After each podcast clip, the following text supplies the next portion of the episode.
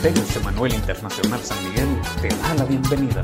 A continuación, escucharemos un mensaje de la palabra de Dios en la voz de nuestro pastor, Enoch Nehemías Joya. Ministerios Emanuel San Miguel, bienvenido a casa, tu oasis de restauración.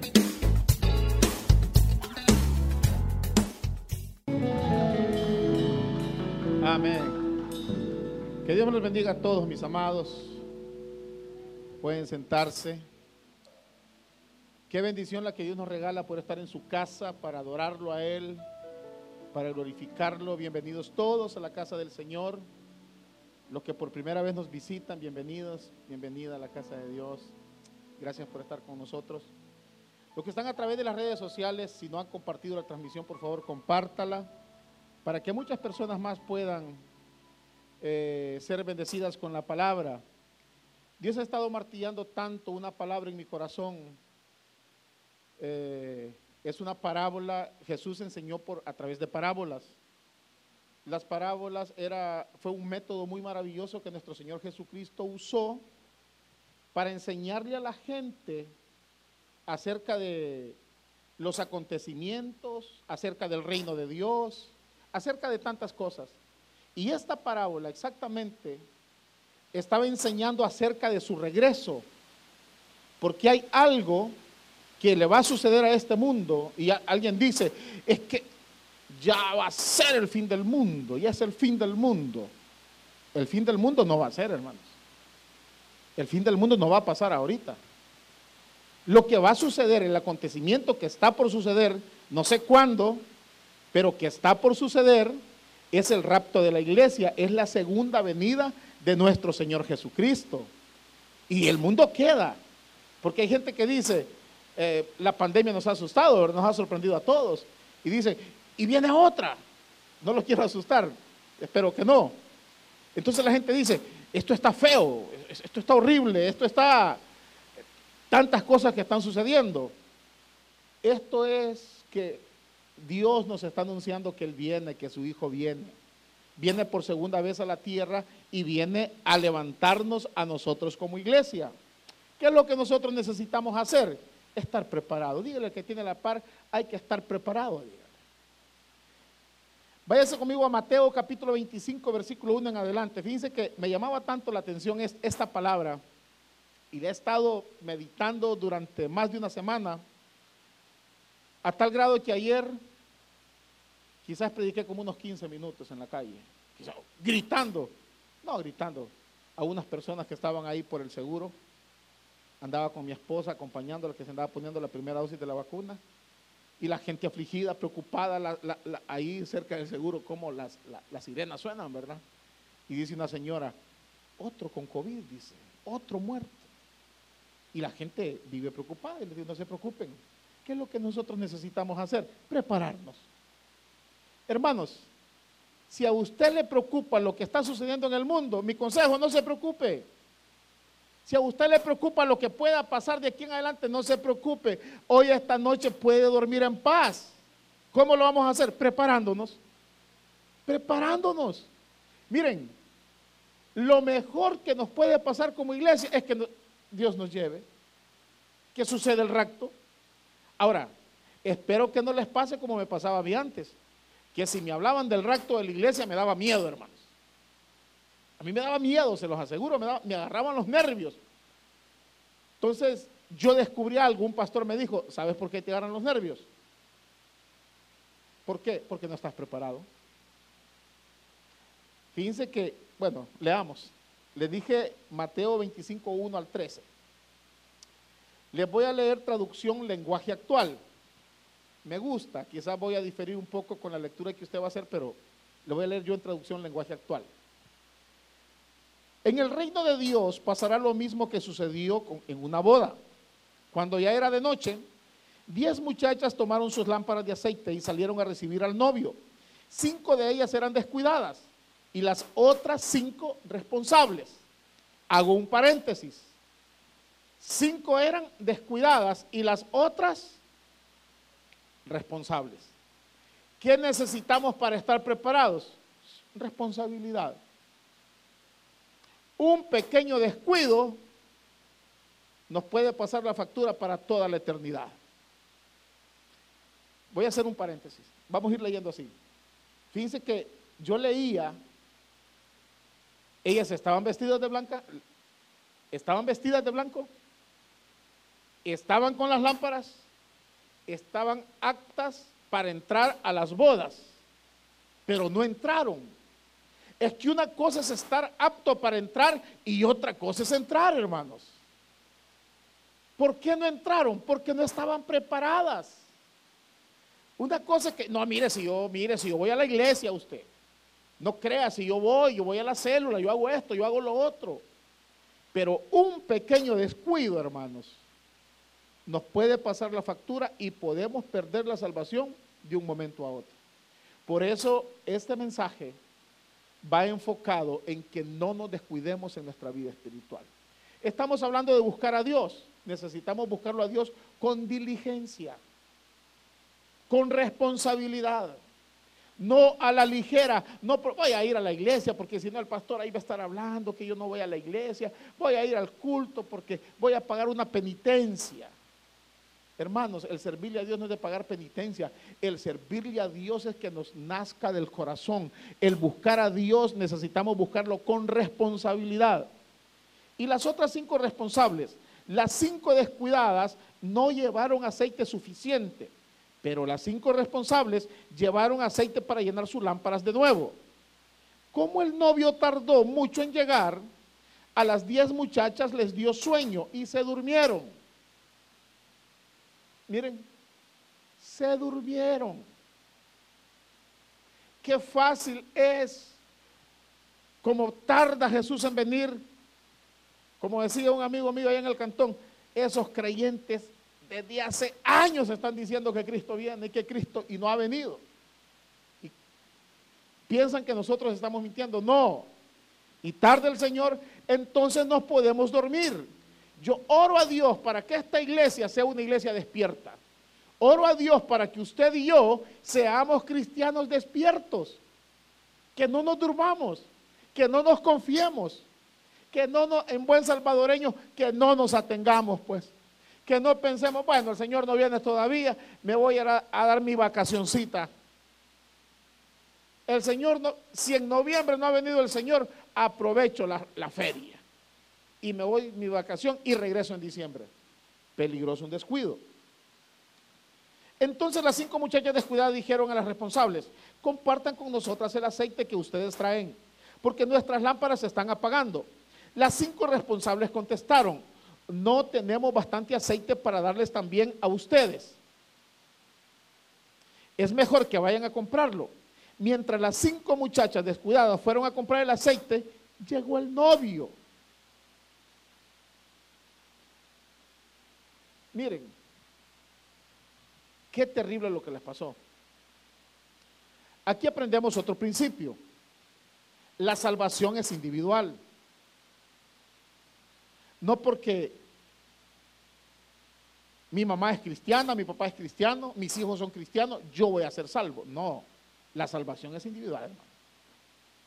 No porque cinco tienen aceite, las otras cinco van a entrar. No, con el aceite tuyo yo me voy. Hay gente que bromeando dice, cuando Cristo venga, si no estoy preparado, yo me agarro de los pies de mi mamá y yo sé que me voy. No, esto no es de agarrarse de los pies de alguien. La salvación es que yo me agarro de alguien y me voy y me voy en... No, hermanos. Nos podemos meter de colada en cualquier lado aquí. Aquí sí existe, hermanos, como, como quien dice, las influencias. Usted tiene influencia con alguien y entra a un lugar donde no está autorizado a entrar. ¿Por qué? Porque un amigo lo entró. Un amigo que tiene poder lo entró. Pero les cuento algo, con Dios no, hermanos. Con Dios no es que el hijo del pastor va a entrar al reino de los cielos porque es hijo de un pastor. No. Aquí se necesita ser responsables. Aquí la salvación es individual es mejor que vayan a comprarlo. Mientras las cinco muchachas descuidadas fueron a comprar el aceite, llegó el novio. Entonces las cinco muchachas responsables entraron con él a la fiesta de bodas y la puerta se cerró. Cuando las cinco descuidadas volvieron, encontraron todo cerrado y gritaron, Señor, Señor, ábranos la puerta. Pero el novio les contestó, no sé quiénes son ustedes, no las conozco. Por eso ustedes, mis discípulos, deben estar siempre alerta, porque no saben ni el día ni la hora en que yo volveré. Usted si leyó en traducción Reina Valera 1960, ahí dice algo que a mí me llamó también mucho la atención. Dice que están todas dormidas y se oyó, ahí viene el novio, pero no ha llegado todavía. Cuando ellas oyen, ahí viene el novio, salen a comprar el aceite. Hubo un anuncio de que llegaba el novio, pero no llegaba todavía. ¿Sabe algo? Si nosotros nos vamos al Apocalipsis, si nosotros nos vamos a ver todas las profecías, todas las señales que están en el Nuevo Testamento antes del fin del mundo, en otras palabras, las señales que Jesús dijo que iban a suceder antes de que Él regresara por su iglesia, les pregunto, ¿no es cierto que todas ya se cumplieron? Todas las profecías se cumplieron, hermanos. Miren, habla de guerras, habla de peste, habla de enfermedad, habla de terremotos, habla de, de pleitos, Miren, habla de tantas cosas y si nosotros comenzamos a examinar cosa por cosa, todo se cumplió. En otras palabras, hermanos, la venida del Señor está más cerca de lo que nosotros nos imaginamos. Ahora, yo sé que poco nos gusta escuchar esta clase de mensaje. ¿Por qué? Más que todo cuando hay alguien que tiene comodidades para vivir aquí. ¿No se ha fijado usted cuando alguien vive bien? Le dice a alguien, y le dice, para que tu vida fuera eterna, va. ¿Qué le está queriendo decir? Vivís tan cómodo o tan cómoda que quisieras estar todo el tiempo aquí en la tierra. Pero les voy a decir algo, hermanos.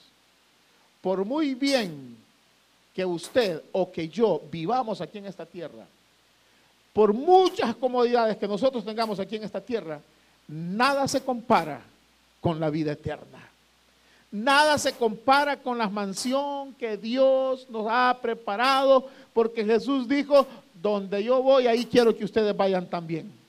Voy pues a preparar lugar para vosotros, para que donde yo esté, ustedes también estén. Nosotros aquí vamos de pasada, hermanos. Usted y yo aquí vamos de pasadita. Así es que no le ponga mucho amor ni a la casa, ni al carro,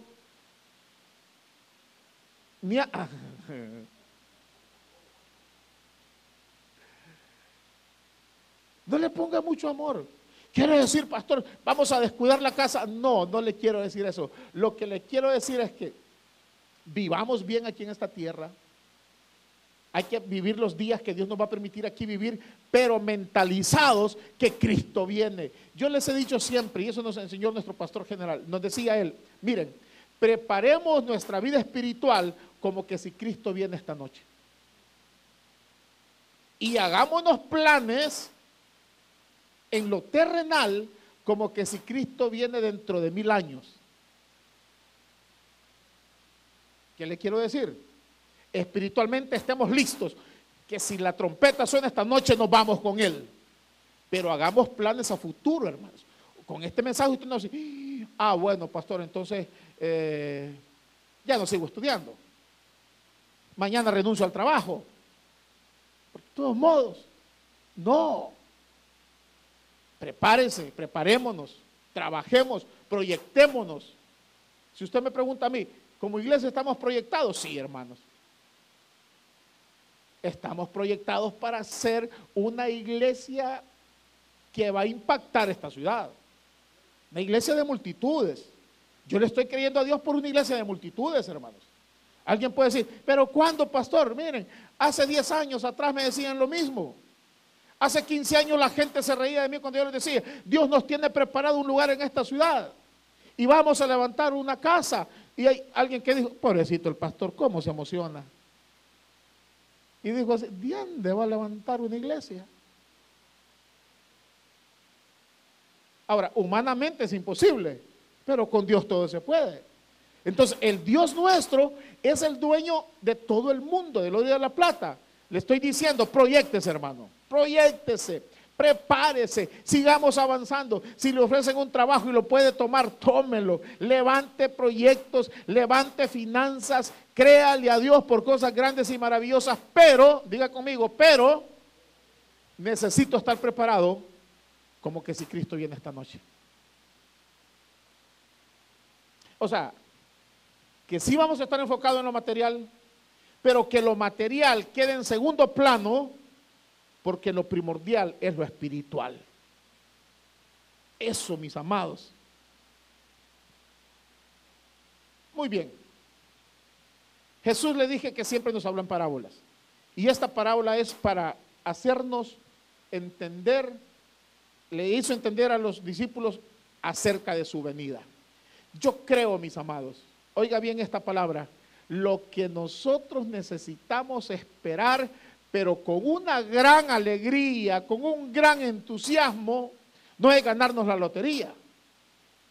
No, lo que usted y yo necesitamos estar esperando a cada momento, mentalizado a cada momento, es que Cristo viene en las nubes es que Cristo viene por su iglesia, que Él viene a levantarnos y nos va a llevar a la boda del Cordero. Eso es lo que nosotros necesitamos andar pensando a cada momento, hermanos.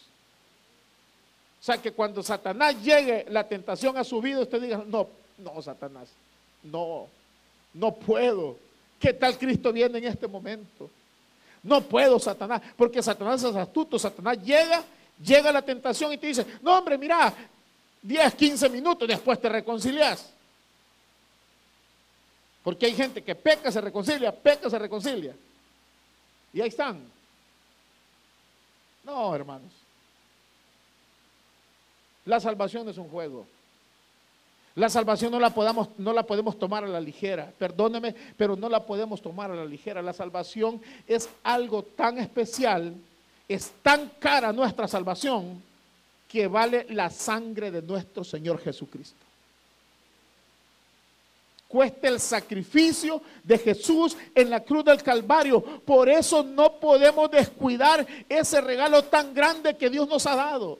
No podemos descuidar nosotros nuestra salvación. Es un tesoro que tenemos en nuestras manos. La salvación vale más que, bueno, dice la Biblia, ¿de qué le sirve al hombre si gana todo el mundo y pierde su alma.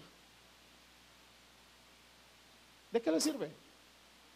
¿De qué le sirve? Tiene tres, cuatro, cinco casas, diez carros. ¿De qué le sirve? Y al final pierde su alma. Eso se queda, hermanos. Por eso nosotros necesitamos sembrar para lo espiritual, para lo eterno. Este tiempo que nosotros estamos aquí, esto cuenta para la eternidad. El trabajo secular cuenta para lo, para lo, lo, material aquí. Terreno, sí, aquí. Pero cuando usted está leyendo la Biblia, está ayunando, está cantando, está en, eh, está en un culto, eso cuenta para, lo, para lo, lo eterno. Lo más lindo, hermanos, es cuando nosotros le estamos sirviendo a Dios. Muy bien. Así rápidamente, ¿cómo tenemos nuestras lámparas? Según lo que estábamos leyendo, pueden estar de tres formas. Vacías por completo, medias vacías o pueden estar llenas. Esa es la palabra, que Dios nos ayude. Que Dios nos ayude, hermanos. Miren, cuando está vacía prácticamente está apagada. Porque si no hay aceite, está apagada. ¿Cómo está nuestra luz? Miren, Dios nos compara a nosotros y dice que nosotros somos la luz del mundo. ¿Por qué Dios dijo que nosotros somos la luz del mundo? Porque nosotros alumbramos. Donde quiera que nosotros vamos, oiga bien esta palabra, donde quiera que usted y yo vamos, necesitamos alumbrar es donde quiera. Donde Dios lo lleve, o donde Dios la lleve, ahí usted necesita alumbrar. Al principio cuesta, hermanos, cuesta. Pero a medida nos vamos plantando y comenzamos a alumbrar y comenzamos a alumbrar y comenzamos a dar palabra y comenzamos a plantar el reino de Dios ahí donde Dios nos ha llevado, hermanos, nos vamos a sentir las personas más felices del mundo. Porque nosotros somos la luz del mundo. Y donde quiera que nosotros vayamos, vamos a alumbrar. Vamos a brillar, pues. Por eso que miren, cuando usted llega a un trabajo, ya sea una empresa, su propio negocio, donde sea. Hay gente que siempre quiere, como quien dice, apagar la luz nuestra, ¿verdad? Y opacarnos, ridiculizarnos y echarnos zancadilla, como decimos, para que caigamos, no espiritualmente, sino que en el negocio, en el trabajo, donde quiera que usted emprendió. Pero ¿sabe qué? Usted y yo no somos cualquier cosa. Usted y yo somos hijos de Dios. Somos la luz del mundo. Yo lo he dicho siempre y lo mantengo. Toda empresa que contrata a un hijo de Dios es beneficiado esa persona que va a trabajar en esa empresa por el salario. Pero ¿sabe quién es más beneficiado? La empresa. ¿Sabe por qué? Con solo tener a un hijo de Dios ahí, está en ganancia. ¿Sabe por qué? Porque nosotros somos la luz del mundo. Y donde está un hijo de Dios, ahí estamos brillando, ahí hay luz, ahí hay bendición, ahí hay sanidad, ahí hay liberación, ahí hay protección. Se lo compruebo con la Biblia. Es que donde está un hijo de Dios hay bendición. Cuando Sodoma y Gomorra iba a ser destruida, comienza Abraham a interceder por Sodoma y Gomorra. Le dice Abraham a Dios, Dios, y si hay 50 justos, las que más no. Los buscó y no habían. Y si hay 40, no. Si hay 30, no. Si hay 20, tampoco las quemo. Y si hay 10, no, es que no hay, le dijo. No hay. ¿Y sabe qué? Antes de suceder lo que iba a suceder, cuando Dios mandó el fuego a Sodoma y Gomorra, mandó a sacar a su hijo Lot. ¿Se da cuenta que cinco personas, diez personas pueden marcar la diferencia en una ciudad, hermanos? Nosotros como hijos de Dios podemos marcar la diferencia. Nosotros como hijos de Dios, ahí donde Dios nos lleva, podemos marcar la diferencia. Aunque al principio cuesta. Pero ¿sabe qué? Cuando usted su lámpara está llena, cuando su lámpara está rebosando, usted va a alumbrar, usted va a alumbrar, usted va a tener la luz de Dios y vamos a alumbrar para la honra y la gloria de Él. Pero cuando la lámpara está vacía, cuando no hay aceite, está prácticamente apagada, no puede iluminar a nadie. De nada le sirve esa lámpara. No alumbra ni en la casa. Por eso es que hay hay hombres que han perdido el sacerdocio de la casa porque la lámpara está apagada. No alumbran ni a su familia. Necesitamos nosotros llenar de aceite nuestras lámparas. Están vacías porque no tienen aceite. Quizá usted se pregunte, pero ¿por qué se vacían? Pensemos, puede ser que hayan fisuras. Puede ser que se deterioraron. ¿Por qué? Por los problemas de la vida, por el rencor, por el resentimiento, por el pecado. Y se han vaciado. Pero esta noche podemos salir de este lugar diferentes. Esta noche podemos salir con nuestra lámpara rebosando. Esta noche podemos salir con nuestra lámpara llena. Posiblemente llegó vacía, pero esta noche la podemos llenar de la presencia de Dios, de la gloria de Dios. Y podemos salir de este lugar alumbrando. Una lámpara sin aceite o apagada significa muchas cosas. Dice la Biblia, la luz de los justos se alegrará, mas se apagará la lámpara de los impíos. La luz de nosotros se alegrará. Por eso es que nosotros podemos y tenemos que vivir siempre alegres, gozosos. ¿Por qué? Dice la palabra del Señor, en todo tiempo te voy a alabar, en todo tiempo te voy a adorar. Eso es lo que hacemos los hijos de Dios. Dice Proverbio 20:20. al que maldice a su padre o a su madre, se le apagará su lámpara en oscuridad tenebrosa. Se fija por qué se termina el aceite. Se fija por qué se apaga nuestra lámpara. Cuando nos apartamos de Dios, cuando nos alejamos de Dios, cuando nos desenfocamos de Dios, cuando nos apartamos de Dios, entonces comienza a suceder lo que le pasó a estas vírgenes descuidadas, a estas muchachas descuidadas. Pero puede haber, aparte de estar vacía, puede haber con poco aceite. ¿Qué significa poco aceite? Cuando la lámpara tiene poco aceite, está próxima a apagarse. Eso es una señal que si no se le echa aceite, se va a apagar. Eso pasa en la vida cristiana siempre, hermanos. Miren, cuando nosotros nos descuidamos de Dios, cuando nos descuidamos de la oración, de la lectura de la Biblia, de congregarnos, hermanos, y nos descuidamos, comienza la lámpara a vaciar, comienza a vaciar. Ahora, no le quiero decir, y le voy a decir, mire, usted tiene que estar a todos los cultos de esta iglesia. No, porque en la casa usted le puede servir a Dios. En el trabajo usted le puede servir a Dios. Pero hay, hay personas que se descuidan. Es más, hay personas que se les olvida que son creyentes, pues. Se les olvidó que son cristianos.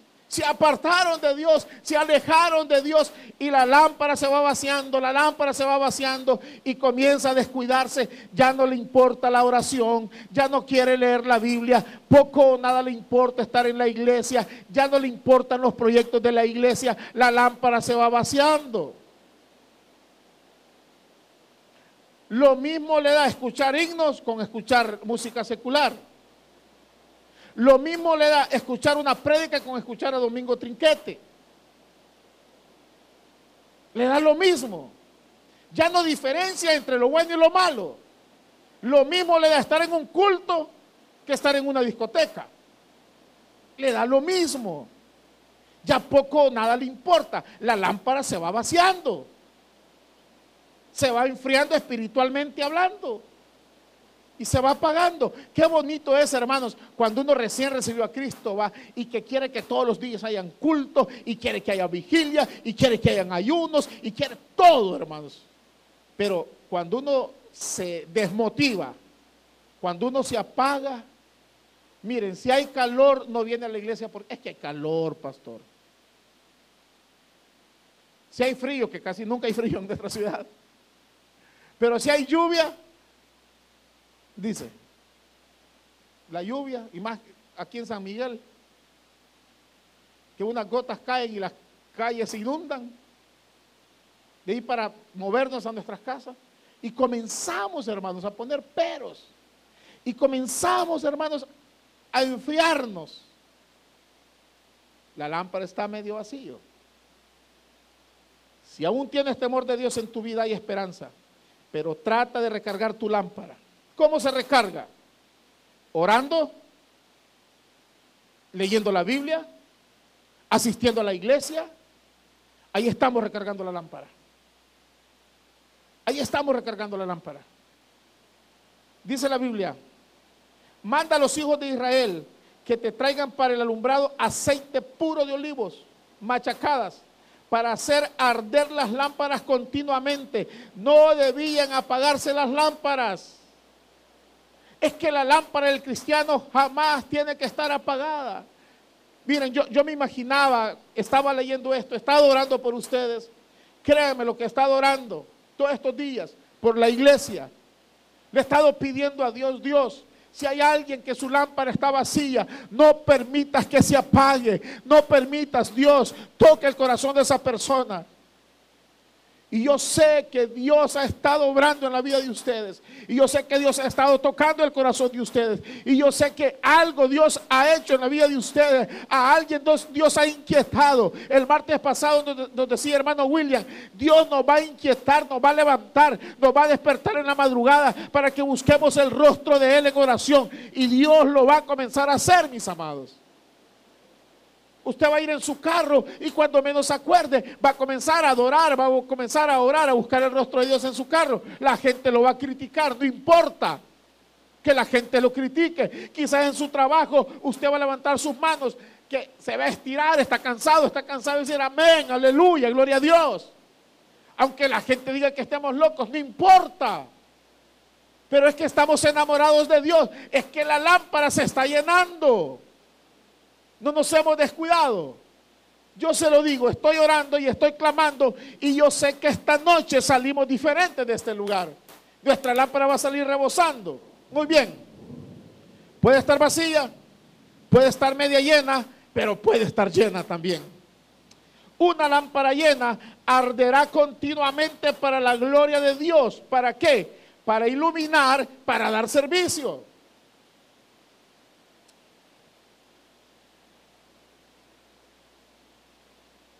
Dios me permitió estar en una de las mejores instituciones en Santa Rosa de Lima por 19, 20 años. Y yo entendí algo, que Dios me llevó a ese lugar, quizás para bendecirnos con mi esposa, nuestra familia, en un negocio que Dios nos permitió tener ahí. Pero yo entendí algo diferente, hermanos.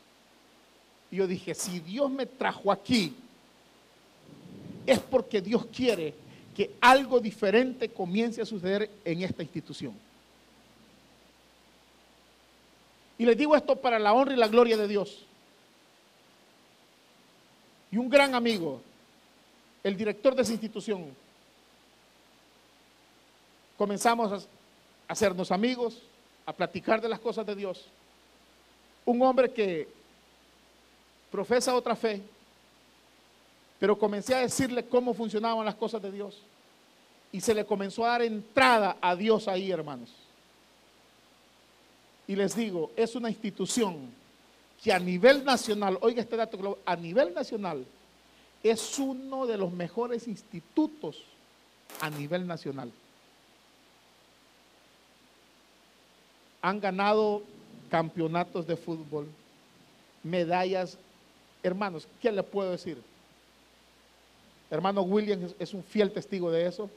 ¿Por qué hermano William es un testigo de eso? Porque levantamos un proyecto en esa institución donde todos los alumnos, todos los alumnos, desde primero, segundo y tercer año de bachillerato, iban a un convivio espiritual. Todos los alumnos, hermanos. Hermano William era uno de los conferencistas. Y esa disposición de él, de sacerdotes, de otros compañeros pastores, un proyecto tan lindo, hermanos, que le digo, vimos vidas cambiadas ahí, jóvenes transformados.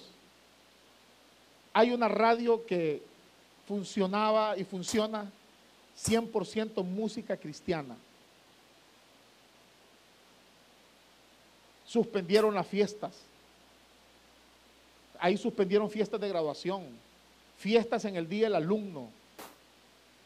Y llegaban directores de otras instituciones y decían ellos, ¿y cómo es que este Edgar ha logrado eso? Y qué bárbaro, ¿cómo lo ha hecho? Y yo decía en mi adentro, bien sencillo, darle entrada a Dios no a una religión, no a una iglesia, hermanos. Porque la, religión no hace nada. El que hace algo es Dios. Y ese hombre con esa madurez y el salió director, el otro director, otro amigo, lo mismo. Ellos todo lo que hacen lo ponen en las manos de Dios. Todo, hermano. Le estoy hablando literalmente todo lo que ellos hacen. Cualquier reunión, ore. Hacen una oración. ¿Y qué hacen? Oran aquí, que oran allá. Esa es una luz. Y hay muchos cristianos ahí alumbrando. Hermanos, donde quiera que Dios nos lleve, donde quiera que usted ahora esté, ya sea como empresario, como empleado, como sea, necesitamos alumbrar.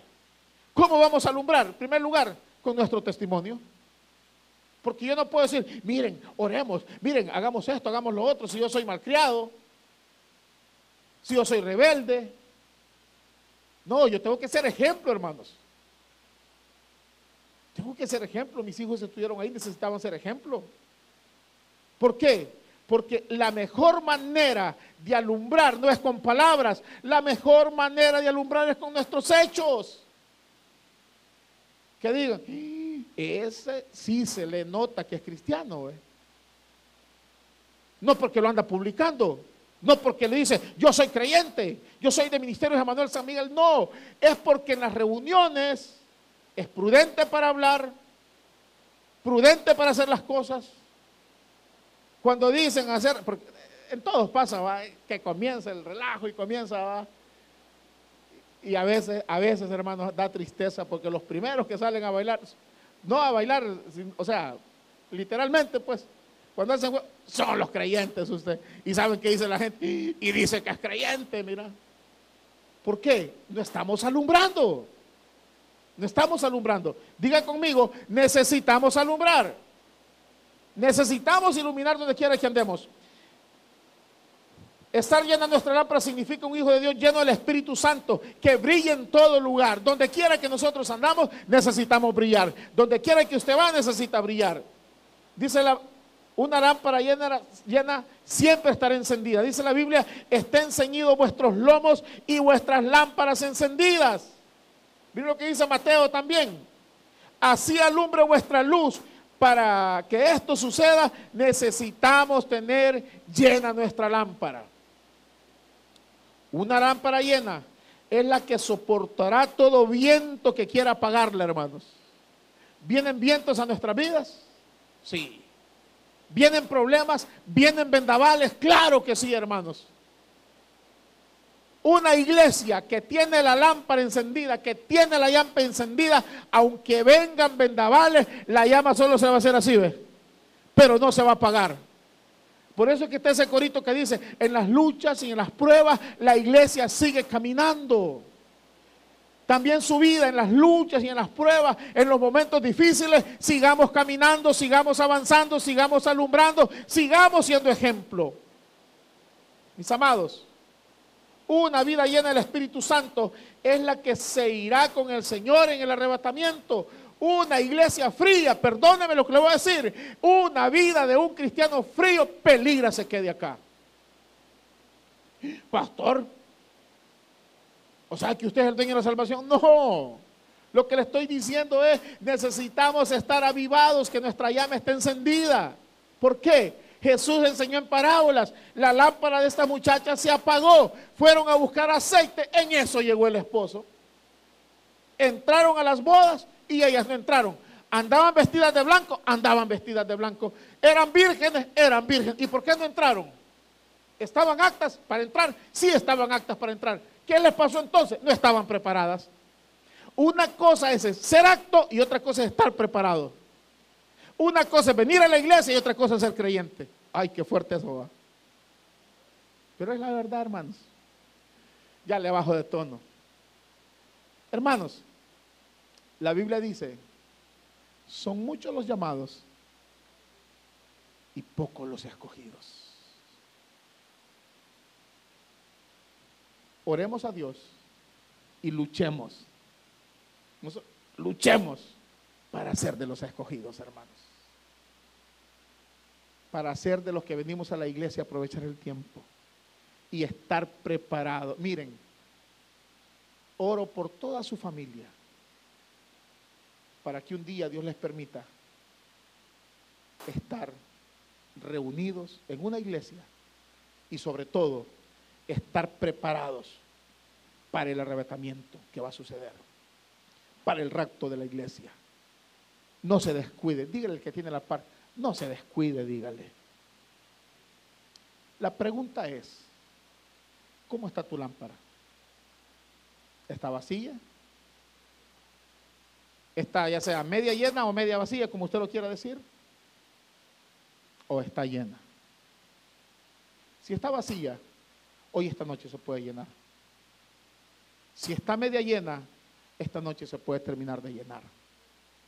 Y si está llena, esta noche puede salir rebosando. Póngase en pie, mi amado.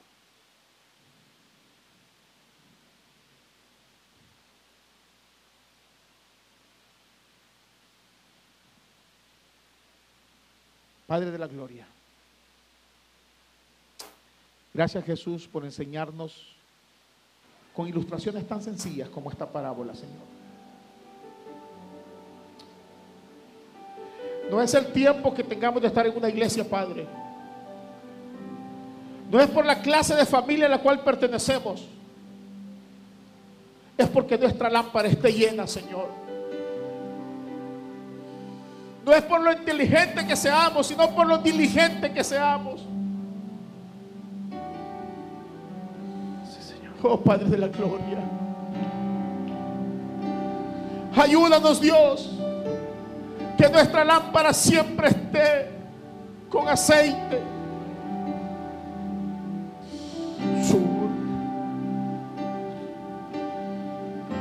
Para que mi familia tenga aceite en su lámpara siempre, Señor. Para que mis hijos, su lámpara siempre tenga aceite, Padre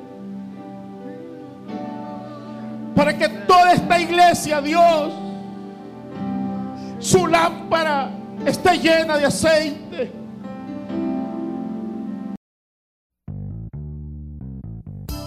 Si este mensaje ha sido de bendición para ti y sientes la necesidad de entregarle tu vida a Jesucristo, repite la siguiente oración.